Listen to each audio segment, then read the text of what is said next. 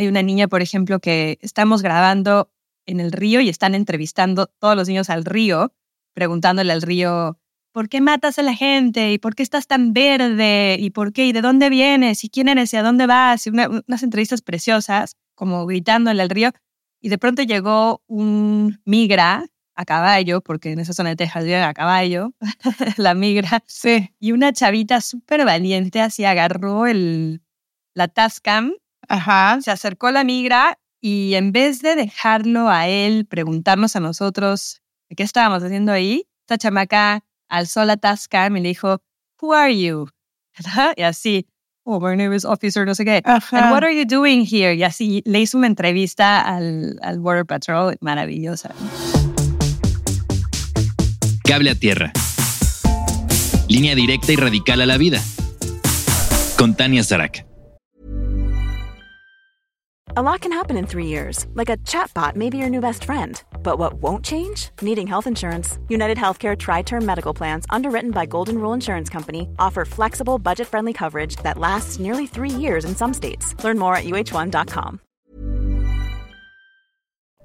Hola amigos, bienvenidos a Cable a Tierra. Gracias por acompañarme en este lunes tan importante para mí, tan especial. Este episodio tiene sin duda un peso eh, emocional bárbaro, porque bueno, como les he dicho, Cable a Tierra es un espacio para conversar con agentes de cambio y personajes haciendo cosas importantes, pero también con amigos.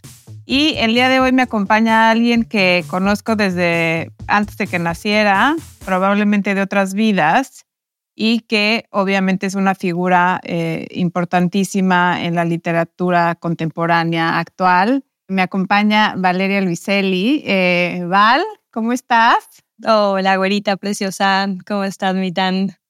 Estás en Boston. Estoy en, concretamente en Cambridge, Massachusetts, al lado de Boston, en mi oficina en la Universidad de Harvard. Gracias por, bueno, no es mañanada, pero gracias por hacer tiempo. Yo sé que eres una madre eh, muy hands-on, al igual que yo. Eh, soy una enamorada de tus hijas. Pues me gustaría empezar a platicar contigo de algo que nos pasa mucho a nosotras y que es esta trascendencia de las amistades a través de las generaciones. Me gustaría platicar contigo un poco de, bueno, no solamente cómo nos conocemos o por qué nos conocemos, sino esto que nos está pasando ahora que somos madres, que nuestras hijas tienen un vínculo. ¿Te lo imaginaste alguna vez? Tal vez de niñas, no, sí, me acuerdo que de niñas, bueno, nuestras madres se conocen desde los cinco o seis años, creo que desde el kinder, y luego eh, nosotras desde el nacimiento, tú eres un poco más grande que yo, y me acuerdo de esa historia tan hermosa de que nuestras madres estuvieron embarazadas de tu hermana menor, eh, la en medio, Tamara, y mi mamá de mí al mismo tiempo y, y nadaban juntas, ¿no? Entonces creo que Tamara y yo decíamos desde chiquitas que nos conocíamos desde la panza. Ajá, eran amigas de panza. Éramos amigas de panza. Y claro, y ahora tenemos, yo me adelanté con lo de los hijos y las hijas. o sea, tuve a mi, a mi primera a los 24, 25. Te conoció Maya recién nacida también. Creo que la fuiste a visitar al hospital. Al el hospital, día que hay nací, una sí, foto. al día que nació. Pero cuando Maya empezó ya a hablar y a tener conciencia de quién era quién en su vida y demás, el apodo que te puso a ti fue eh, Old Friend, Sí. mi vieja amiga, como de otras vidas pasadas. Y hasta el día de hoy. Y hasta el día de hoy, o sea, cuando hablamos de ti, este, decimos sí, porque Old Friend no sé qué y Old Friend no sé cuánto, ¿no? Por cierto, que Maya es una super fan de tus podcasts, siempre te escucha. Ay, la adoro. Y bueno, claro, y ahora, y ahora tú, la, la nueva generación, Elisa más chica que Maya y Maya tienen también desde siempre una relación preciosa, ¿no? Así que o- ojalá continúe, ¿no? O sea, tenemos que cerciorarnos de que continúe la línea. Ojalá continúe y también es lindo porque yo veo que cualquier combinación de nosotros es muy especial. O sea, tú tienes una relación muy especial con mi mamá, por sí, ejemplo. para mí es una segunda madre. O sea, así, Sí. así de fácil. sí. Entonces, como que sí este cariño sobrepasa eh, las líneas generacionales, ¿no? Yo también a tu mamá, bueno, o sea, la adoro eh, con todo mi corazón. de- Y, se, se, me ha parecido tu mamá de manera individual en momentos críticos de mi vida. O sea, cuando me estaba divorciando, tu mamá estaba en Nueva York, con ella me iba a llorar, era una cosa muy importante. Es muy rico tener como esa otra mamá que no es la mamá biológica de uno o de una en este caso, porque pues siempre hay, o sea, capas de historias complicadas con las madres y demás, pero con la otra no. no. entonces, entonces es como una relación como muy, ay, muy libre de peso y también como muy llena de cariño y de toda la vida. Y así que sí, también tu madre conmigo ha estado en momentos clave, ¿no? Sí, totalmente. Cuando yo me estaba divorciando, ahora que dices de divorcios, cuando yo me estaba divorciando, le hablé a tu mamá y le dije, tía, necesito por favor que me prestes tu departamento dos semanas en lo que este desmadre eh, se, se calma un poco. Y fue donde pude ir a estar en paz y encontrar silencio y, y digamos ese centro que estaba completamente perdido y a partir del cual ya pude empezar como a, a, funcionar en el mundo otra vez, ¿no? O sea, también en esos momentos clave de la vida. Qué importante, sí. Que, y además, nosotras tenemos algo que es muy lindo también, que tuvimos la oportunidad de viajar mucho juntas.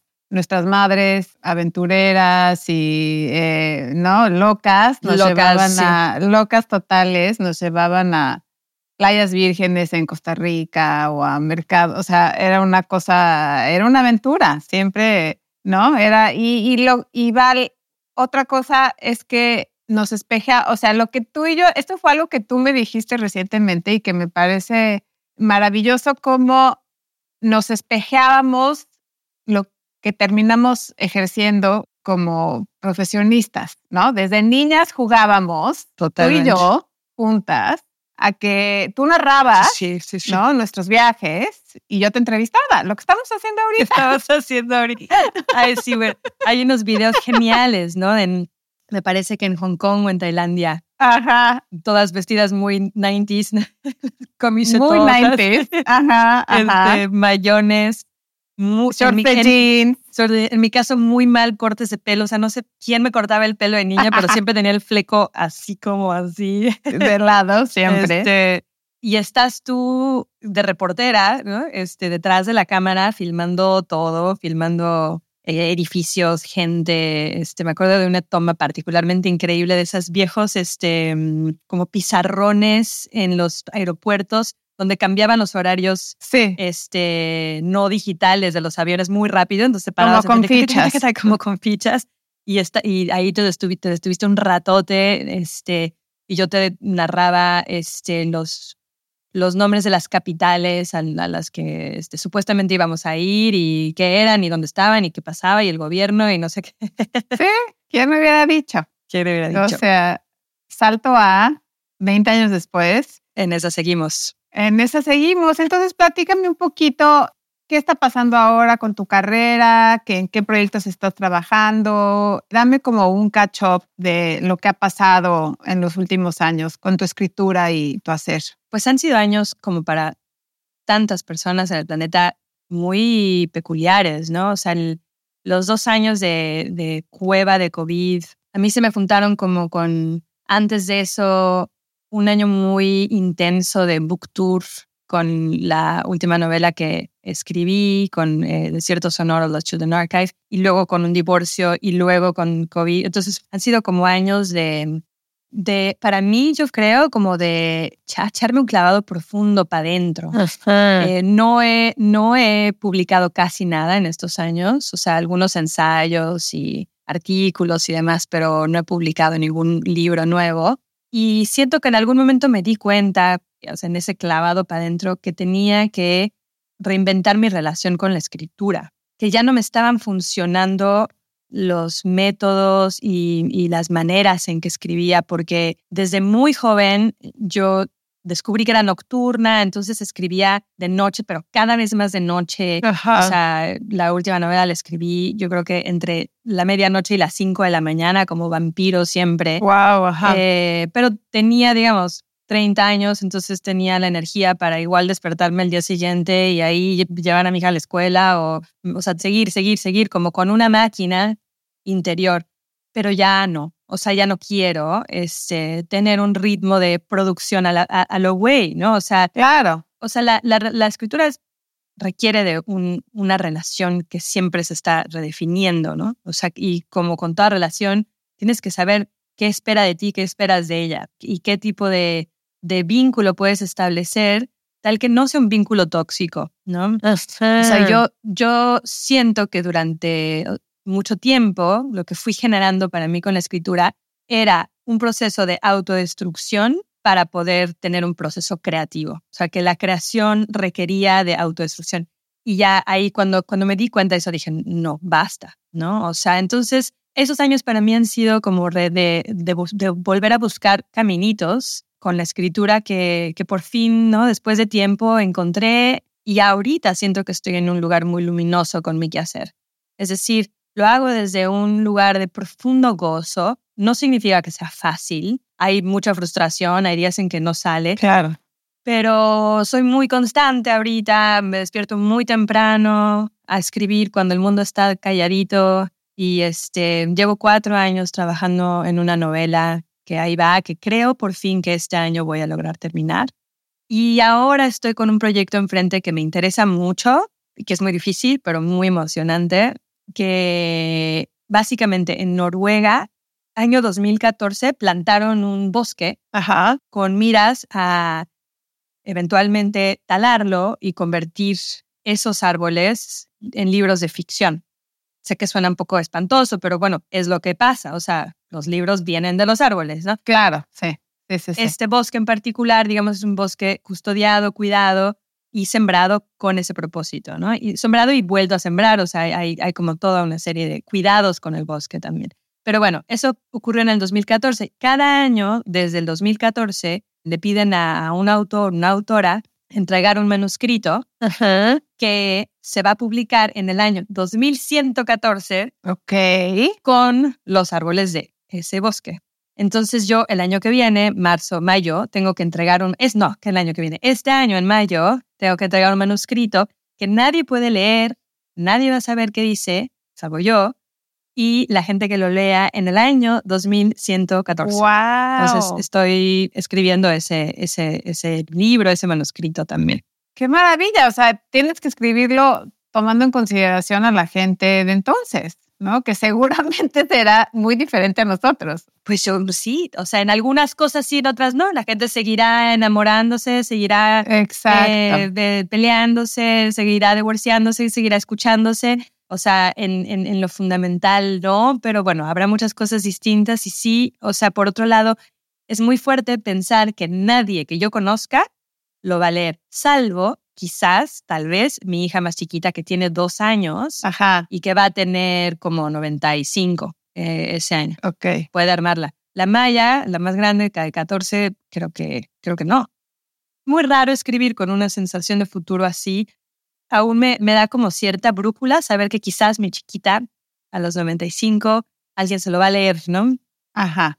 ¿Y cómo lo van a distribuir? ¿Te dicen? ¿Cuál es el plan como de distribución? Sí, Sí, sí, sí, un tiraje chiquito, me imagino, no sé, no sé de cuánto va a ser el tiraje, pero tengo que ir a, este, los noruegos son muy ceremoniosos y tengo que ir a Noruega, estás invitadísima. No, ya, cierto. ya, ya, ya andar, sí. Lo tienes ahí al lado. es una ceremonia pública hermosa en el bosque, este, en donde voy a entregar el manuscrito, se hace, un, se hace una ceremonia, entregas el manuscrito y lo guardan en una especie de parece como una especie de útero de madera hermoso que está como incrustado en una biblioteca pública de Oslo, donde tienen unos cajoncitos con el nombre grabado de cada autor, autora, y ahí depositan el manuscrito sellado. Hay una, tiene que haber una copia digital, la habrá, sí. por si pasa alguna catástrofe de destrucción de los libros físicos, de los manuscritos, y ya, se queda ahí. Eh, en mi caso no son 100 años, son, este, son 90 años. Ajá porque ya, ya estamos en el año 2024. ¿Y em, el texto es ficción? Pues no puedo, no puedo ah, decir, no nada. decir, nada. No puedo decir nada. Solo te puedo decir que lo estoy escribiendo indistintamente en español y en inglés. Me encanta. Así como me vale más. La primera es que puedo, tengo el lujo de no tener que decidir. O sea, toda mi vida he tenido que decidir o escribo en español o escribo en inglés y he escrito libros en ambos idiomas. Sí. pero como que al final tengo que optar por una, una lengua. En este caso, pues espero que haya crecido tanto el español y el día que, que finalmente todo el mundo hable en español y en inglés. Da igual, me encanta. Oye, qué increíble, suena increíble ese proyecto. Pues es una manera muy rara de pensar en el futuro, ¿no? O sea, es una manera llena de esperanza, como de, bueno, o sea, tiene, o sea, en esta época de, de, de pensamiento catastrofista, donde sentimos tanto que todo se va a acabar en cualquier momento y tenemos buenas razones para sentirlo, pues la idea de, de, de apostarle a un proyecto de tan largo plazo, de algo que se va a leer, de algo que vas a decir desde el pasado hacia el futuro, pues te, no sé, te, te- a mí me llena de sentido de responsabilidad con el presente también. Claro, qué increíble. Entonces, en mayo es la cere- En mayo entre, esto entrega, digamos. Mayo es mi, mi entrega. 26 de mayo, están todos invitados, todos invitadas. Muchas gracias. Yo, esta- yo voy a ir, digo, me queda. Pues para ti, te, sí, tiro de es, piedra. es como ahora sí que por mi colonia. Oye, y hace poco estabas haciendo unas cosas de audio. ¿Sigues también explorando otros medios? Sí, muchísimo. Tenemos un proyecto muy hermoso, muy ambicioso, difícil, pero la verdad fascinante, o sea, que me sigue generando muchísimo entusiasmo. Somos eh, yo, Leo K. Bloom y Ricardo Giraldo, que desde hace ya más de cuatro años estamos grabando en la frontera México-Estados Unidos.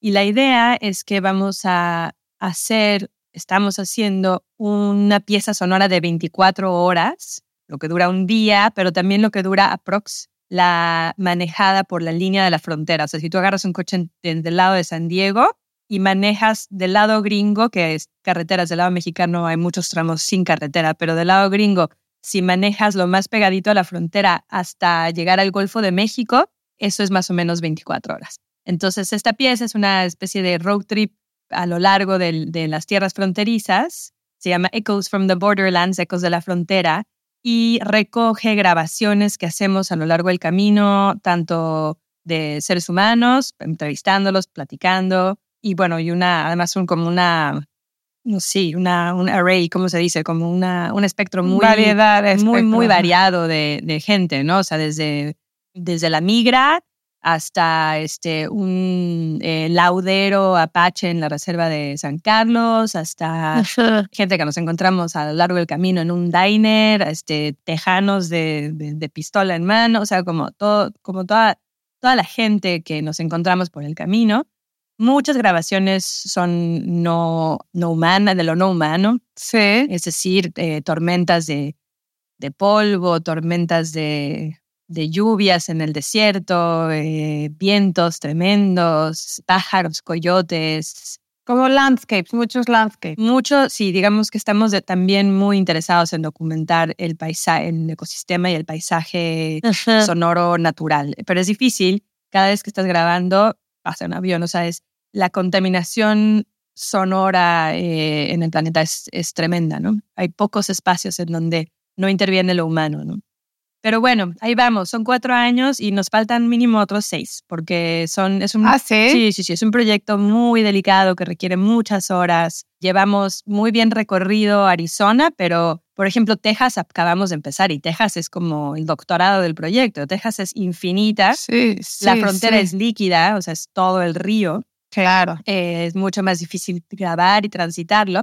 Pero ya empezamos Texas y de hecho las grabaciones que hicimos en Texas el verano pasado están increíbles. Fuimos a una comunidad que se llama San Ignacio del lado, del lado gringo, pero la mayoría son mexicanos y grabamos con hidrófonos debajo del río, del río Bravo y grabamos también una tormenta cuadrafónica con eh, micrófonos cuadrafónicos binaurales increíbles. Aparece, cuando escuchas, parece que estás metido en el centro de la tormenta. Y estuvimos trabajando esa semana con un grupo de niños y niñas este, de esa comunidad que estaban pensando mucho en el tema de la memoria de su pueblo y de la amnesia en su pueblo. De hecho, toda esa región del Río Grande es la región en el mundo con más Alzheimer en la comunidad y todo en la comunidad hispana. Ah, sí. Ajá. O sea, 25% de las personas mayores de 65 desarrollan Alzheimer. Entonces, mucho como el tema de esa semana era la memoria, la memoria. Y grabamos sobre todo a los niños del pueblo, hablando de la memoria.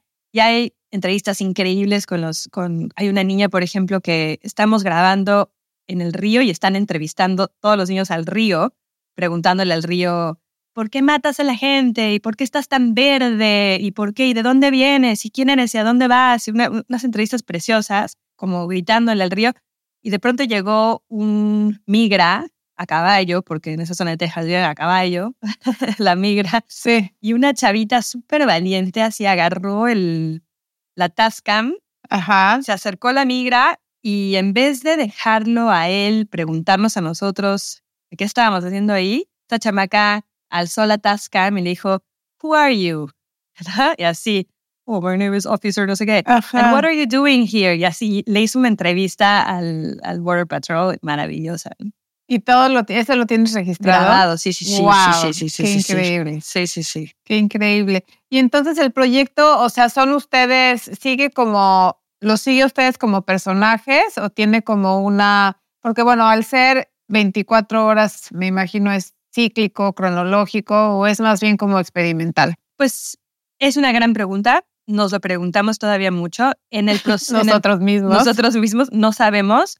O sea, en el proceso hasta ahorita hay una especie de, de voz o voces. Hay cuatro mujeres que son como nar- las narradoras que van hilando cosas, pero yo no sé si en la versión final vamos a desmontar esas voces o dejarlas ahí. Ok. Pueden funcionar ambas cosas. Vamos a publicar una serie de chapbooks, de libretos, junto con la pieza final. Entonces también una opción es que tú escuches todo, o sea, todo lo que está grabado ahí, para que las narradoras no estén presentes sonoramente, sino solo sobre el papel. Ajá. Y cada hoja es un minuto, ¿no? Entonces puedes ir siguiendo como minutos por hoja. Oye, ¿y cómo lo piensan presentar? ¿Tendría la gente que estar 24 horas en un museo? ¿O qué? hacer, o hacer un listening party? O sea, justo qué curioso, hoy tuvimos una, una charla con el museo que nos está sponsoreando el proyecto más, que es el Dia, Dia Foundation en Nueva York. Este, y vamos a hacer una primera instalación eh, en las galerías que tienen en Chelsea eh, a final del 24 de este año. Ahí, por ejemplo, una de las cosas que estamos platicando es si hacemos como una especie de listening party, pero onda como silent disco, ¿no? O sea, cada quien con audífonos, escuchando cosas, porque a mí la idea, nada me aburre más que la idea de una instalación sonora en donde entras a una galería y hay algo en el, un loop. Sí, sí, sí. sí. nunca escucho, o sea, nunca me, realmente me pongo a escuchar. Entonces, ¿cómo hacerle para que sea algo más como la, la oportunidad de que haya un momento de silencio, contemplación, entrega, atención, que es algo que el, sonido te obliga a hacer, ¿no? O sea, si no, no puedes scrollear sonido como scrolleas imágenes, no puedes consumirlo de la manera en que consumimos lo visual, y eso es algo que a mí me encanta del sonido, ¿no? Entonces, ¿cómo cerciorarnos de que presentemos el sonido de esa manera? Pero esa es como una, una versión de las múltiples que tenemos en mente. O sea, hemos hecho muchos shows en vivo donde so, hay- tenemos, estamos narradoras leyendo cosas. Maya, mi hija de ahora 14, es una de esas voces, porque a ella la llevamos grabando desde que tiene cinco años. Wow. Entonces, la voz de Maya ah, está en la pieza desde los cinco hasta ahorita, haciendo preguntas, hablando de, de un poco el- el- la, la visión también infantil de o las preguntas que le ocupan a los niños sobre la frontera, ¿no? Pero bueno, además de, las, de los como shows públicos, los gigs así, que son más tipo concierto casi, este, con lectura, hay la idea de, de poder transmitirlo por la radio a lo largo de la frontera con antenas de radio eh, sincronizadas bien, de manera que puedas manejar pedazos. Obviamente no manejar 24 horas, pero bueno, Todo. pues ajá. bueno, el, el 4 de junio va a haber en Arizona un tramo de seis horas este, como para escuchar toda Arizona. Entonces, pues te puedes echar una, una manejada así. O hay, hay, muchas, hay muchas ideas. Es como una pieza muy mul- multimodal Sí. con muchas salidas. Es la, la- la maravilla del audio también, es que tiene muchas maneras de viajar, ¿no? Claro. A mí me interesaría hacer como también eh, momentos de escucha en escuelas a lo largo de la frontera, ¿no? Este, y, como que eso genere plática y discusión con niños. A mí me interesa mucho la imaginación infantil. Siempre trabajo como cerca de los niños y las niñas. Entonces, me importa mucho que, que hagamos muchas cosas en la frontera con la pieza. De hecho, ya, ya hemos hecho en, en Ciudad Juárez y en El Paso, pero, pero falta, falta hacer mucho más. Híjole, pues estaré muy al pendiente. Dices que te faltan como seis años, más o menos. Como seis años, sí. Pero mira, ya mis proyectos son a 100 años, ya seis años, no es nada. O sea, No, ya, o sea, de- sí, a tiro de piedra, ya. de piedra, seis que son. Oye, qué increíble, qué increíble. Está, suena suena súper original. eh, me encanta la combinación de formatos y, bueno, el equipo que tienes. De lujo, Qué ¿no? maravilla. Gran equipo. Giraldo y, y Bloom son ambos realmente bri- mentes brillantes y es divertidísimo viajar con ellos y Sí, sí, sí. la verdad es que somos un buen equipo de trabajo. Oye, Vali, pues bueno, pues te siento muy bien, te siento en, un, en una etapa de tu vida muy plena. Creo que... Yo sé por dónde vas, esos ojitos. Ya sé que vas, ya sé por dónde vas. Te conozco demasiado. Bueno, o sea, ya con toda seriedad, me parece que lo que dijiste al principio de, pues este descubrimiento que tuviste, que tu escritura venía desde un lugar de destrucción, ¿no? Y de autodestrucción para entonces crear, que esa es una observación poderosísima. Ahora ya no, y yo creo que cuando estamos bien con nosotras mismas en nuestro proceso personal de crecimiento, em, pues buenas cosas pasan. Tú y yo tenemos unas historias pendientes que además, escuchándote narrar este proyecto de audio, qué maravilla cómo lo personal y lo profesional también se interlaza y cómo hay sincronías. Quisiera, por favor, que me contaras tu historia de amor. Para entonces yo contarte después la mía, que te la debo. Sí, nos la debemos desde hace tiempo, ¿eh? Es verdad.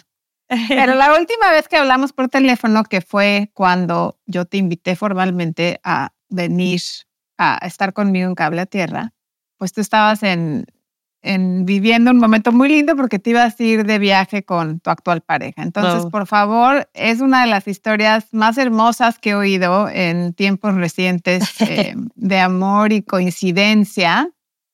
Entonces, por favor, platícame, a ver, platícame. Platico, platico. Este, yo como no soy religiosa, soy muy religiosa con la coincidencia, con la serendipia, con la, o sea, tengo mucho, sí, eh, diría que soy, tengo, no soy religiosa, pero sí tengo una relación muy espiritual con el mundo, ¿no? Y creo que a veces las cosas se alinean de manera profunda y bueno, eso se me sucedió hace no bueno, hace ya casi un año en realidad que venía yo de, pues ya sabes, de estar cuidando niñas, mis dos hijas de- con unas gripas espantosas, yo también, Ajá. así en- en- metida en la casa, en una sensación de nunca voy a salir de esta cueva, par de semanas, no había hablado con un ser humano adulto. Entonces, o sea, y te pasa, ¿no? Cuando llevas demasiado tiempo hablando con, con tus hijos, hijas, o sea, ya, o sea, se te va la, se te va muy cabrón, ¿no? O sea, Muy cabrón. muy ya. cabrón, o sea, pierdes brújula. Muy, entonces, bueno, moría yo de ganas de salir con un ser humano adulto, hablar con un- una persona adulta. Y ese fin de semana nos íbamos a ir, mis niñas y yo, a Nueva York.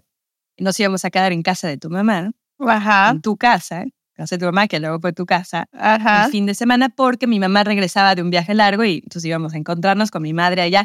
Yo dije, perfecto, esta es mi oportunidad para salir a cenar con alguien.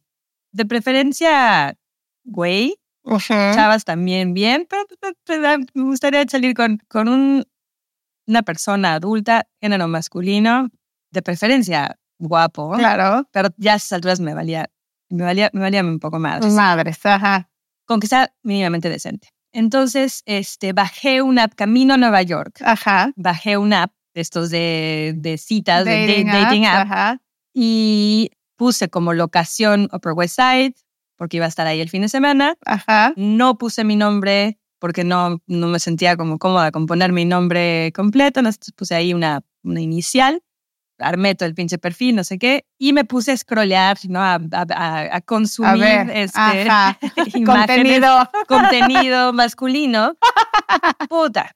O sea, una, uno más deprimente que el otro, ¿no? O sea, güeyes con sus Rottweilers, güeyes con clubs de golf, güeyes este, cazando, güeyes, o sea, diciendo cómo tienen que comportarse las mujeres en la primera cita. O sea, un, un, panorama de terror. ¿Qué es esto de los dating apps? ¿Qué mierda? Sí, no, devastador. Ajá. Devastador. Hasta que después de, no sé, 40 caras, 40 perfiles así, doy con uno como... Even when we're on a budget, we still deserve nice things. Quince is a place to scoop up stunning high-end goods for 50 to 80% less than similar brands. They have buttery soft cashmere sweaters starting at $50, luxurious Italian leather bags, and so much more. Plus, Quince only works with factories that use safe, ethical, and responsible manufacturing. Get the high-end goods you'll love without the high price tag with Quince. Go to quince.com/style for free shipping and 365-day returns. Many of us have those stubborn pounds that seem impossible to lose, no matter how good we eat or how hard we work out. My solution is PlushCare. PlushCare is a leading telehealth provider with doctors who are there for you day and night to partner with you in your weight loss journey. They can prescribe FDA-approved weight loss medications like Wagovi and Zepbound for those who qualify. Plus, they accept most insurance plans. To get started, visit plushcare.com slash weight loss. That's plushcare.com slash weight loss. Hombre, este, objetivamente guapísimo. Ajá. Y digo, puta, ¿quién es este? Se ve, veo y se ve súper decente. Ajá. No dice ninguna barrabasada, suena inteligente, pero no pretencioso. Me gustó. Entonces le puse, como se ponen esas cosas, like. Y nada, al poco tiempo me respondió, hola vecina. Le dije, no, no soy tu vecina. En realidad estoy aquí en casa de mi tía. Estoy aquí solo el fin de semana. Pero bueno, hola. Intercambiamos un par de mensajes. Me cayó bien. Enseguida había como onda. Ajá. Entonces le di mi teléfono diciéndole, solo estoy aquí el fin de semana, así que este, si te la tira a tomar algo, pues a ver si logramos coincidir. Ambos estábamos con nuestros respectivos hijos, hijas, entonces Ajá. difícil encontrar un momento, no sé qué. Pero bueno, cuando le doy mi teléfono, para ya como ponernos de acuerdo, ahí sí por teléfono le dije, por cierto, me llama Valeria, mucho gusto. Sí, ok. Eso fue un viernes en la noche. El sábado en la mañana tenía yo un mensaje Ajá. de, de esta persona diciéndome, eh, Valeria, tengo que confesarte que cuando me dijiste cómo te llamabas, me sonó muy, muy familiar tu nombre. Entonces pensé, no puede ser ella, Ajá. no puede ser ella, pero voy a buscar y veo que sí eres tú. Tú escribiste la novela Lost Children Archive Ajá. y yo soy ingeniero de sonido Ajá. y grabaste tu libro audio en mi estudio.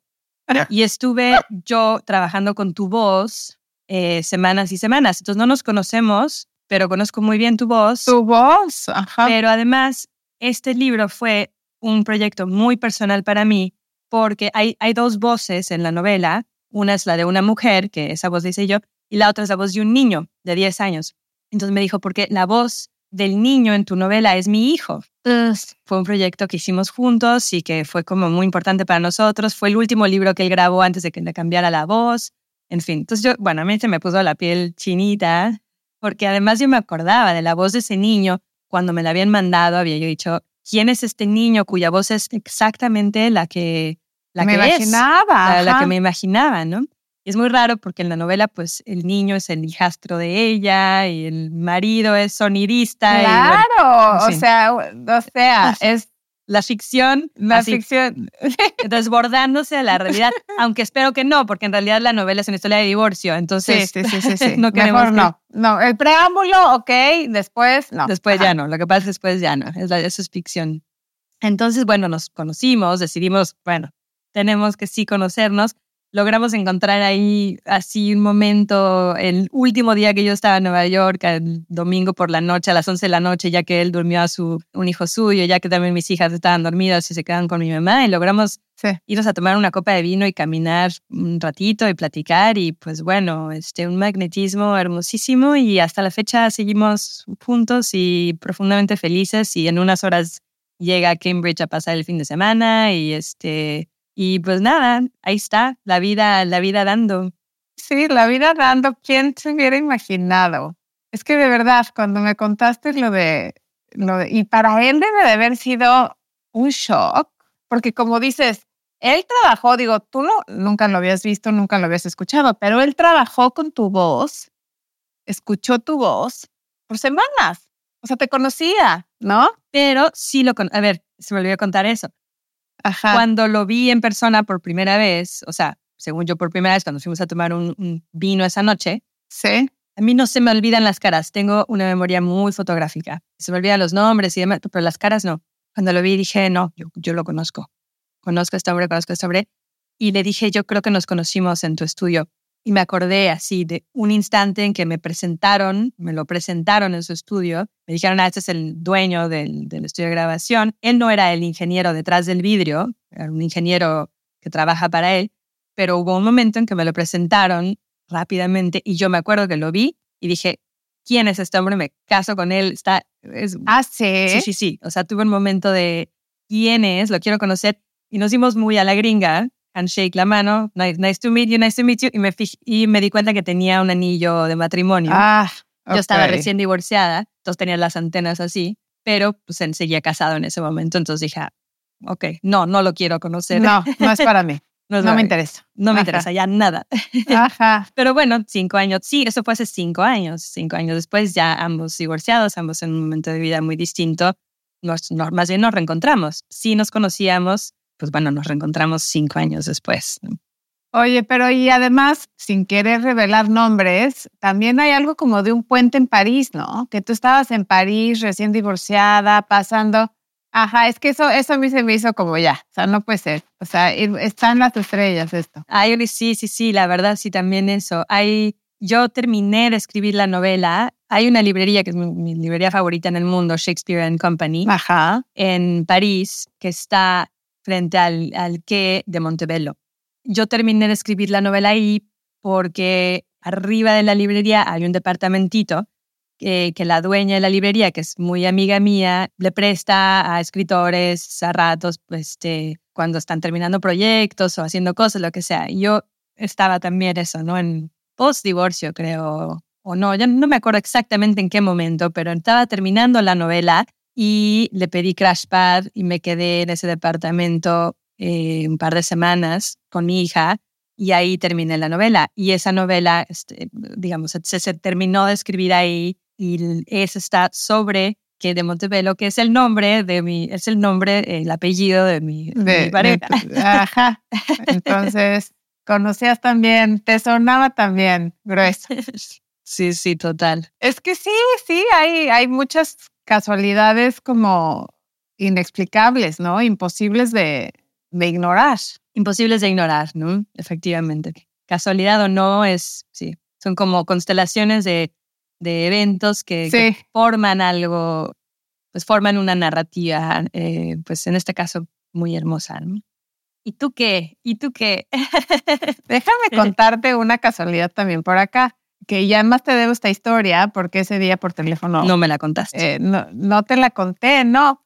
Fíjate que yo igual, yo me divorcié en el 2021, ya el 2021, por ahí de agosto ya vivía yo separada de, de mi ex marido en Islandia, porque bueno, aquí tenía yo que divorciarme, entonces yo me aventé con todo mi cuerpo y toda mi voluntad y todo mi psique a, a- este lugar y a este país, asumiendo que este tenía que ser mi realidad y que aquí iba a criar a mis niños por ahora y hacer una vida, o sea, ahora sí que empezar from scratch, ¿no? Entonces, la vida es muy generosa y pues me empezó a ir muy bien. En el momento en el que yo me separé de mi ex marido, fue una cosa casi mecánica, Valeria. O sea, fue como si mi vida se, se reorganizó. Eso es una cosa... Y me empezó a ir bien, me empezó a ir bien.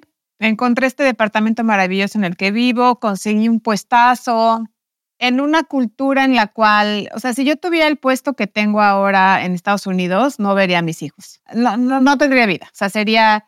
Islandia tiene esta cuestión que, bueno, le dan mucha prioridad al, al leisure. Entonces, la verdad es que yo estoy muy bien. Entonces, empecé a salir con gente inmediatamente, exploré también todas las apps, eh, también tenía nombres, otros nombres en, ¿no? O sea, era María en Tinder, o sea, era una cosa como... me cansé como de, empecé a conocer a, a mucha gente, ninguna relación me estaba llevando como a ningún lado, entonces en el verano del 2023, hace siete, ocho meses, Ah, recién. dije, me voy a, recién, sí, sí, recién, dije, me voy a tomar un break, eh, me voy a dedicar a mí, me voy a enfocar en mí, voy a cerrar todas estas apps, voy a descansar un poco de, del, del dating, ¿no? Mm. Y dicho y hecho, eso fue lo que hice. Y entonces me pide amistad en Facebook. Yo sé que tú nunca fuiste de Facebook, pero me pide amistad en Facebook este, esta persona, ¿no? Con la que tengo 95 amigos en común. Islandia es un lugar pequeño, pero sí tenía gente muy cercana en común. Entonces, obviamente lo acepto. Yo podía ver por sus fotos que era músico, pero bueno, la verdad es que nunca hablamos ni interactuamos ni nada. De pronto le empezó a dar like, como dices, like, like, like. Le empezó, le empezó a dar like él a todas mis fotos, ¿no? A todo lo que yo subía, o sea, posts en español, de así, una vez subí, un día, un día subí un quote de cantinflas y le dio, y le dio corazón. Y yo así de, güey, ¿quién es esta persona que no está dando likes a, no? Entonces le pregunté, le pregunté, le dije, hola, ¿nos conocemos en vida real? Y así empezó. Me dijo, no, si nos conociéramos me acordaría. Y me dijo, tenemos muchos amigos en común, Facebook te sugirió y bueno, heme aquí. Sí. Entonces, bueno, a la semana nos fuimos a tomar un trago y yo no sabía quién era él, pero él es como, él es como el Axel Rose de Islandia. Eh, eh, en los, en los como early 2000s, ¿no? Hace como 20 años, era el vocalista de el gran grupo de rock Órale. islandés, o sea, tocaron con Metallica, o sea, un- una música que no es, o sea, no, no me inclino naturalmente por ese tipo de música, pero bueno, o sea, Es lo que es, sí. ajá, y vivía en Londres y viajó, hizo todo y entonces es como este personaje eh, cultural importante aquí, ¿no? Además de que su padre es también un músico muy importante y él, Sí. bueno, él ahora es músico, es solista, pero entonces, escucha esto, por favor, em, en nuestro primer date, ¿no? Me dice, oye, obviamente le estoy contando mi vida porque vivo en Islandia y me dice, ¿quién es tu ex? No. Sí, y yo, ah, pues fulano de tal. Entonces, a ver, voy a hacer una pausa un segundo. A lo largo de todo mi matrimonio, mi ex marido me había contado esta historia de que cuando él era chiquito tocaba en una banda de rock. Órale. Entonces, mis hijos crecieron, mis hijos crecieron con esta anécdota de que él tocaba el teclado en una banda de rock. Y ay, mi papá tocaba en una banda y tocaba en una banda y tocaba en una banda. Entonces estoy con, con Krumi, se llama Krumi, estoy con Krumi tomando un trago, me dice, ¿quién es tu marido? Y le digo, ay, fulano de tal. Me dice, no. Y yo sí. Me dice, yo lo corrí, yo lo corrí de una banda. Y, tú- y yo de mi vida. yo de mi vida. Y yo de mi casa. Y yo, ¿cómo que tú lo corriste de una banda? Y me dijo, sí, tocaba el teclado en mi banda, ¿no? Pero tenía un estilo muy diferente. Digo, es Islandia, son 300 mil humanos, o sea, bueno, de todas maneras, de todas maneras, sí. O sea, qué raro, qué raro. Siempre que se crucen así las historias, ¿no? No sé. sí. Pero la verdad es que desde ese día estamos juntos. Sí. O sea, desde ese día ya no nos separamos. Ha habido casualidades así. Tiene un tatuaje, tiene muchos tatuajes, tiene un tatuaje de una flor. El otro día entra a mi casa, ve un marco que yo tengo en mi pared, que es una flor, que es la flor que él tiene tatuada en el cuello. Qué locura. Una cosa rarísima. Qué raro, qué raro. Ya nos, así como tú en el estudio, ya nos habíamos visto en un bar una vez y yo me acordaba de él. Te acordabas de su cara. Mm. Oye, y este, y viven cada quien en su, Claro, en su sí, departamento. vivimos, sí, él ¿Y no tiene, tiene- hijo- ¿Tiene no, hijos? No. No, no, no, él no tiene hijos, nunca se casó, tuvo relaciones muy largas, pero Y ya conoce a tus, a tus hijos e hija. Ah, ya, conoció ya. a mis hijos muy rápido. Y Bien, muy bien.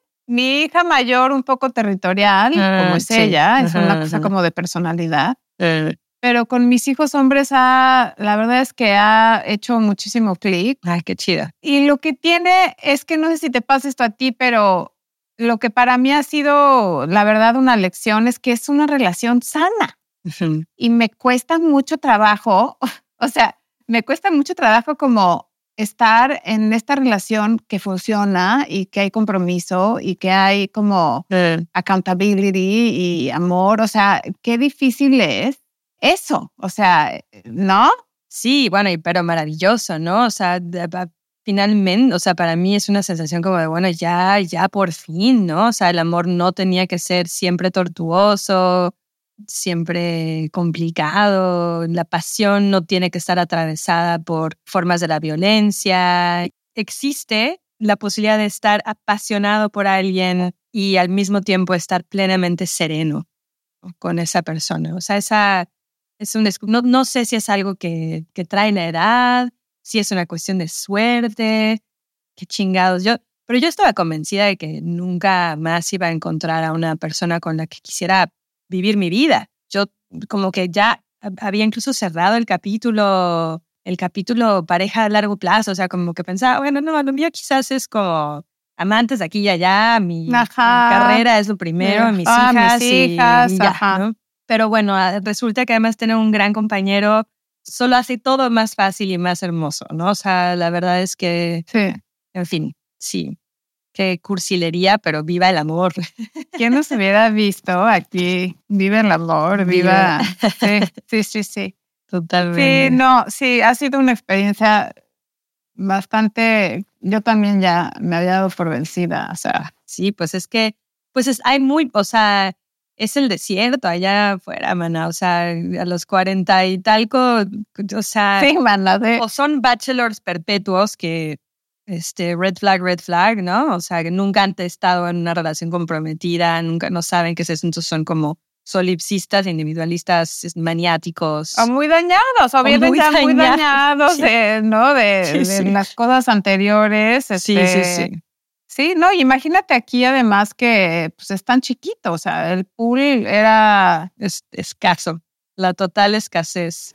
Sí, fue una, fue una bellísima coincidencia. Ay, pues a mí me da mucho gusto escucharte así porque yo recuerdo exactamente el momento en que estabas yéndote, decir a, a regañadientes es decir poco, o sea, yéndote con el corazón destruido a tener como con la sensación de estar obligada a vivir en Islandia, país que no tenía, salvo salvo por una razón fundamental, que es que tus hijos son mitad islandeses y, y demás, este, eh, fuera de eso, pues una sensación como de estar, no sé, yendo a Marte, supongo, ¿no? A fundar una colonia. Eso sentí cuando aterricé. Sí, ¿qué cambió? Cambió todo, compañía, este, sí, estructura, ¿no? Tiene una familia súper unida. Ah, qué bonito. Eh, una vida muy interesante, se lleva con toda la gente con la que yo me llevaría de todas maneras, como gente en las artes, en la cultura, en la qué Bueno, qué bonito tener un mundo también, ¿no? O sea, sí, sí, no sé, yo que siempre he vivido fuera de, fuera de casa de alguna manera, o sea, siento que es muy el momento en que, en que sientes que de pronto hay una comunidad, ¿no? O sea, el momento en que empiezas a sentir raíz a través de la relación con las personas cambia, cambia todo, ¿no? Sí, cambia todo. Estamos siempre buscando eso todos, yo creo, ese sentido profundo de pertenencia, ¿no? Sin duda, sí. Pues bueno, Val, muchísimas gracias por acompañarme. Ha sido realmente un placer tenerte y eh, a toda la gente que nos escucha, por favor, espero no se pierdan la oportunidad de leer a Valeria Luiselli en cualquier presentación, cualquier cosa de ella que se encuentren, vale la pena. Em, te deseo la mejor suerte en todos estos proyectos, en tu vida en Massachusetts. Y nada, pues ya estaremos hablando tú y yo por WhatsApp. Massachusetts o, o, tal vez pronto Nueva York. ¿eh? Estoy, estoy Nueva York. Sí, estoy ahí con una mudanza de regreso a Nueva York en puerta, todavía decidiendo qué, cómo y cuándo y qué, pero sí. Pues a donde la vida te lleve pues queridísima old friend, este, muchas gracias por este tiempo. Por cierto, me encanta el nombre Cable a Tierra. Mm, gracias. Qué buen, qué buen nombre de podcast, me encanta. Gracias. Es muy ilustrativo de lo que quiero hacer con el proyecto, ¿no? Como traer a la gente a este espacio, ¿no? Y a personas como tú. Sí. cable a tierra. Entonces, nada, pues muchísimas gracias y te quiero mucho y hablamos pronto, amigos. Nos escuchamos la próxima semana en donde sea que escuchen sus podcasts.